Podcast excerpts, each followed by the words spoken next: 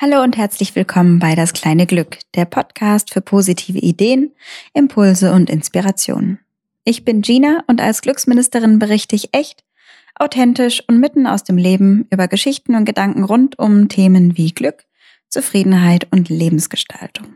Heute grüße ich euch aus dem schönen Holland, in das ich mich spontan für ein paar Tage verabschiedet habe, um ein bisschen aufzutanken und abzuschalten. Und wie es so oft ist, ähm, sobald ich mir kleine Auszeiten gönne, sprudeln die Ideen.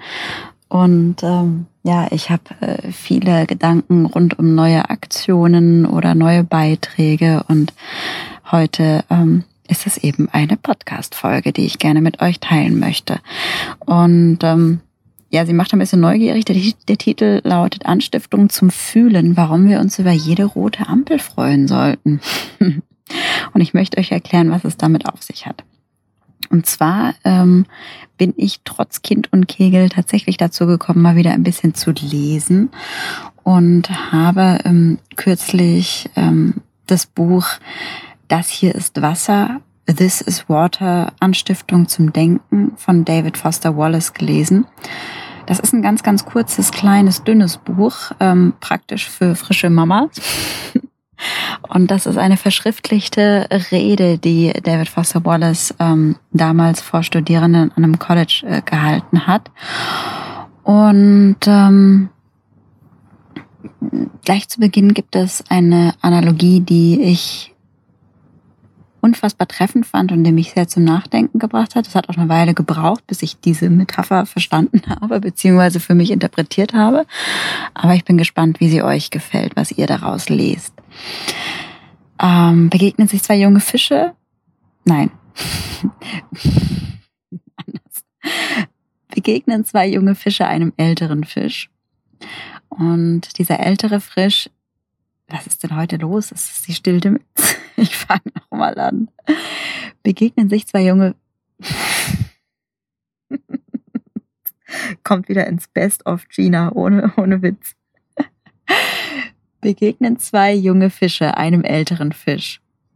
Fragt dieser ältere Fisch die beiden, na, wie ist das Wasser? Die beiden gucken sich an, sind ein bisschen verwirrt, schwimmen weiter und fragen sich anschließend dann, ey Mensch, was ist denn überhaupt Wasser? Und ähm,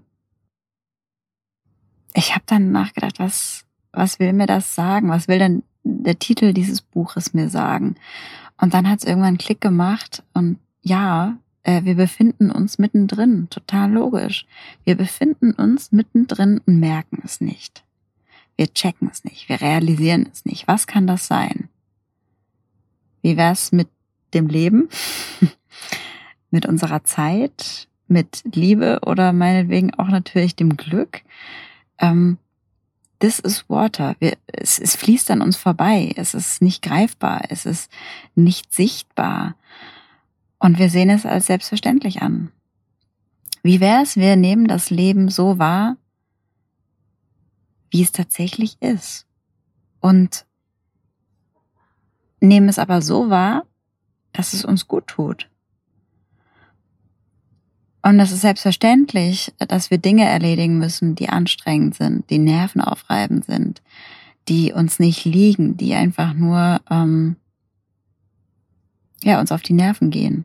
Aber so ist eben dieses sogenannte Erwachsenenleben. Es ist voller Aufgaben, es ist voller To-Dos und es ist voller Verantwortungen und, und Anforderungen an uns.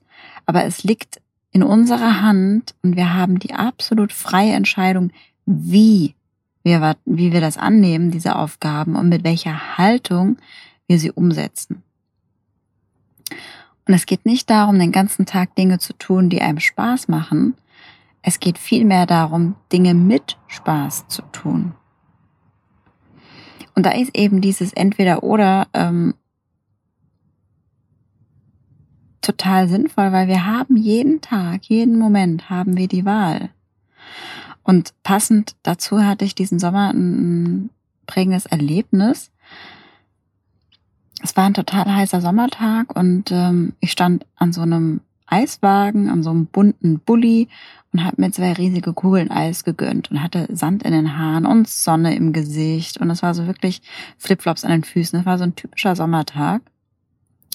Und der italienische Eisverkäufer, der trotzte der flirrenden Hitze äh, mit seinem charmanten Humor und es wurde gelacht und es wurde gescherzt und wir haben uns keck so ein, zwei Sprüche hin und her geworfen und hatten einfach äh, einen coolen Moment. Und in dem Moment ähm, hupt, hupt hinter ihm ein Auto und ich wink noch so zu und, und lächel und zeig und, und wink eben mit meiner Eistüte, mit meiner vollen und sehe, dass da in dem Auto eine verbitterte Frau drin sitzt und sie hupt im selben Moment nochmal. Unfassbar lange hat sie gehupt und genauso lange wie sie gehupt hat, so lang war auch ihr Gesicht. Und in dem Moment habe ich gemerkt, wie ich so zweigeteilt war. Mein Kopf, der wollte sich aufregen, mein Kopf wollte motzen, mein Kopf wollte dem was entgegen, entgegnen.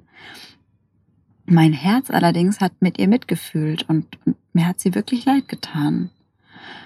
Und natürlich sind unsere Mitmenschen manchmal doof und anstrengend. Das kommt wahrlich nicht selten vor. ähm, wie wäre es denn aber, wir reagieren in solchen Momenten eben nicht mit der Ratio, sondern mit der Emotion. Wie wäre es mit einer Portion Empathie und der Kreativität, der Vorstellung, dass auch diese Menschen ihre Geschichte haben, dass auch diese Menschen ihr Päckchen zu tragen haben. Es wird den Umgang miteinander verändern, das kann ich euch wirklich versprechen. Und es kommt im Guten zu uns zurück. Also, liebe Leute, ich plädiere wirklich an dieser Stelle für mehr Herz und weniger Hirn. Deswegen würde ich auch nicht sagen Anstiftung zum Denken, sondern viel eher eine Anstiftung zum Fühlen. Und vielleicht, so im Nachhinein betrachtet, hinterher ist man ja immer schlauer, vielleicht hätte ich dieser Dame einfach spontan ein Eis schenken sollen. Und ich wünsche mir für die Zukunft, dass ich da ein bisschen nicht schlagfertiger bin, sondern ähm, mir solche Ideen dann auch wirklich in dem Moment kommen und nicht immer erst hinterher. Aber es geht einfach darum, dass man sich dessen bewusst ist. Und es hilft schon, wenn man in dem Moment ruhig und gelassen reagiert und nicht gleich dagegen zetert. Weil wer weiß, was die Frau mitgemacht hat. Und ähm, wenn ich da dann auch noch ausfallend gew äh, geworden wäre, so wie ihr lautes Hupen, dann hätte das die Situation nur verschlimmert. Ähm, Nochmal zurück zu, zu dem Buch und zu meinen Learnings, die ich daraus gezogen habe. Ein ein Haupt, eine Hauptidee oder ein Hauptgedanke, den ich mitgenommen habe, ist, dass wir sozusagen kleine Zwangspausen für das Glück brauchen. Weil ich meine, wir alle kennen das. Wir stehen tagtäglich in irgendwelchen Warteschlangen, sei das an der Supermarktkasse oder im Baumarkt oder keine Ahnung wo, und warten und schlagen die Zeit tot. Oder die obligatorische rote Ampel stoppt uns in unserem alltäglichen Dauerlauf. Das kann richtig nervig sein. Es kann aber auch richtig genial sein. Denn solche Situationen, solche Momente, die ähm, sind echte Chancen. Die sind, wenn man es so sehen möchte, ähm, tatsächlich ein Geschenk, nämlich ein Zeitgeschenk. Eine Möglichkeit, in der wir uns aussuchen können, wie wir damit umgehen, wie wir reagieren. Und klar, wir können fluchen, wir können uns aus ganzem Herzen ärgern, wir können verkrampfen. Aber was wollen wir ändern? Deswegen lasst uns die Zeit doch für irgendwelche schönen Pläne, für schöne Gedankenspiele nutzen. Oder vielleicht auch mit einem netten Plausch mit den anderen Leuten, die involviert sind. Oder heute schon mal durchgeatmet. Garantiert zu selten. Und dann sind genau solche Momente der perfekte Zeitpunkt dafür. Und ich meine, was ist das für eine geniale Erkenntnis, sich über jede rote Ampel zu freuen, anstatt zu ärgern, birgt so viele Glücksmomente im Alltag für die Zukunft. Und deswegen habe ich mir gedacht, wie wäre es mit Änderung speichern? Ja, denn es ist alles eine Frage der Einstellung. Wie wäre es, wenn wir uns selbst umprogrammieren und all die Bugs und Viren unseres funktionierenden im Hamsterrad rennenden Ichs beseitigen? Manchmal braucht es dazu ähm, auch einen kompletten Reboot, Formatierung der alten Weltansichten, der alten Gewohnheiten, der verinnerlichten Bilder und Glaubenssätze. Aber dann und nur dann haben wir wieder genügend Speicherplatz für schöne neue Eindrücke und Erlebnisse und Erinnerungen. Also Kopfstand machen, Perspektive wechseln, um eben nicht verbittert und genervt durch unser einziges Leben zu laufen. Und klar gibt es Stolpersteine im stressigen Alltag, aber die können wir dazu nutzen, etwas Schönes daraus zu bauen.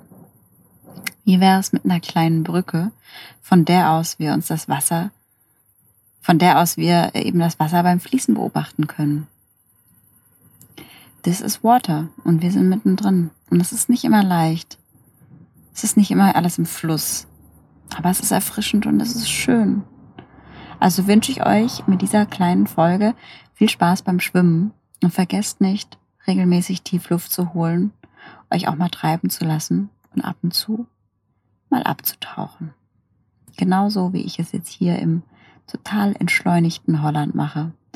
Und ich wünsche euch eine gute Zeit, viel Spaß beim Schwimmen, wie gesagt, und einen schönen Sommer. Alles Liebe und bis bald.